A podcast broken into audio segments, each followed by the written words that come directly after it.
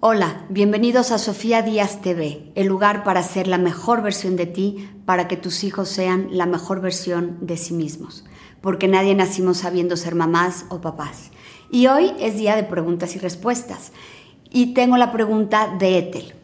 Ethel primero me platica que tiene un pequeño de cuatro años, al cual lleva la guardería desde muy chico, y que le enseñó a respirar para controlarse eh, cuando está enojado.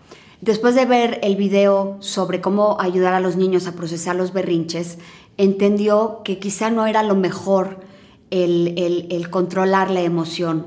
Lo empezaron a reportar de la guardería por mala conducta, le pidieron que le llevara con un psicólogo. Y el psicólogo le dijo que lo que pasa es que le había dado demasiado amor y atención, que no debía de darle besos y abrazos cuando estaba enojado, sino que su hijo se los tenía que ganar y me pregunta qué hacer.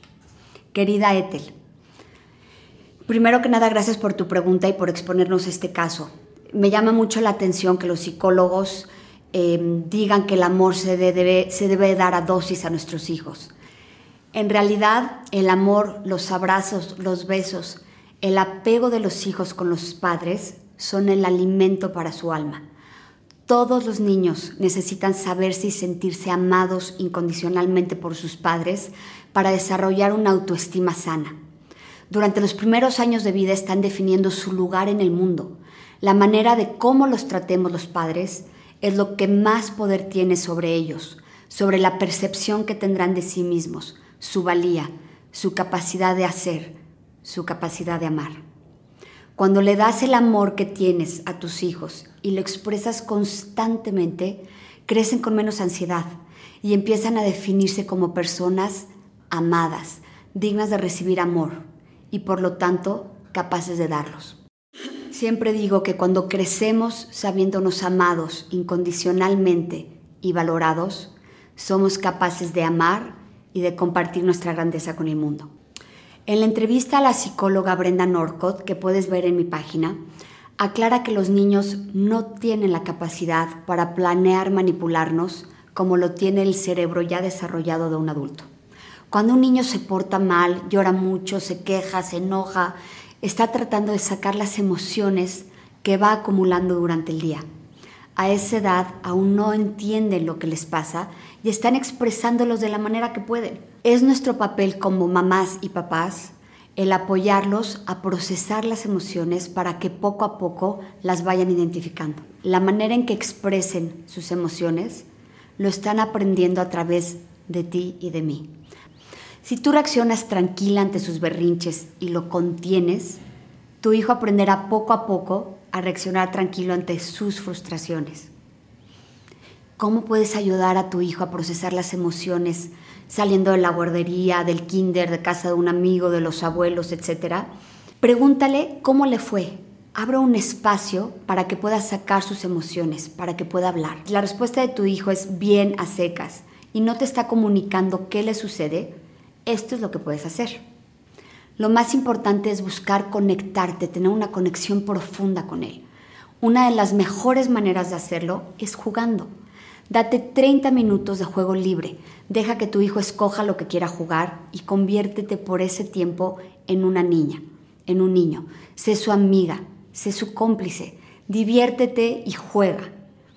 Recuerda de no controlar, no dirijas el juego, no regañes. Si hay algo que no es necesario enseñar a nuestros hijos es a jugar. Saben hacerlo a la perfección. Aquí ellos son nuestros pequeños grandes maestros. Permítete ser libre, disfruta de la libertad y espontaneidad de tu hijo. Aprende de él. Es muy probable que durante el juego haya algo insignificante que le haga explotar en enojo, en llanto o en exceso de energía.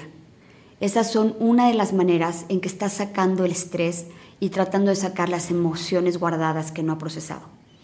Cuando esto pase, no lo juzgues. No trates de controlar la emoción. Déjala fluir deja que salga. Este es el momento de ayudarlo a definir lo que siente con preguntas como, ¿estás enojado? Dale un espacio para que responda o saque más lo que siente, que llore, que grite, que patalee, lo que sea que saque en ese momento, déjalo ser.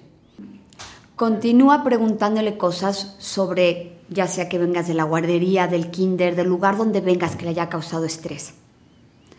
Cuando le hayas dado al clavo, te vas a dar cuenta. Puede ser que te voltee a ver con una mirada de descanso porque por fin sabes qué le pasa. Y también puede ser que llore mucho. Puede ser que se enoje más y sea el pico de la emoción que lo lleve a una catarsis en donde llore y suelte. Puede llorar y buscar fundirse en tus brazos. Cuando suceda esto y se acerque a ti, deja que llore, dile cuánto lo amas. Comunícale que sabes que es difícil y que, y que agradeces que te haya contado lo que siente. Dile que siempre cuenta contigo y que siempre lo vas a amar. En realidad, no existe tal cosa como darles a los hijos demasiado amor, demasiados besos o abrazos. Es más, creo que el 80% de las palabras que yo le digo a mi hija es te amo. Me oigo y digo te amo, te amo, te amo, te adoro, te quiero, te amo, te amo con todo mi corazón. El día entero se lo repito. Y cuando le pregunto cuánto te amo, mucho mamá. Hoy es una niña que sabe amar, que es capaz de expresarlo y que se siente totalmente segura de mi amor. Eso es algo que le pertenece para la eternidad. Si te gustó este video, por favor compártelo en tus redes sociales. Y si conoces a alguien a quien le pueda servir esta información, por favor no dejes de reenviárselo. Como siempre, te espero en sofiadias.tv, en donde la plática sobre cómo apoyar a nuestros hijos a procesar sus emociones continúa. Suscríbete para que recibas cada semana un correo mío con experiencias que solamente comparto por email.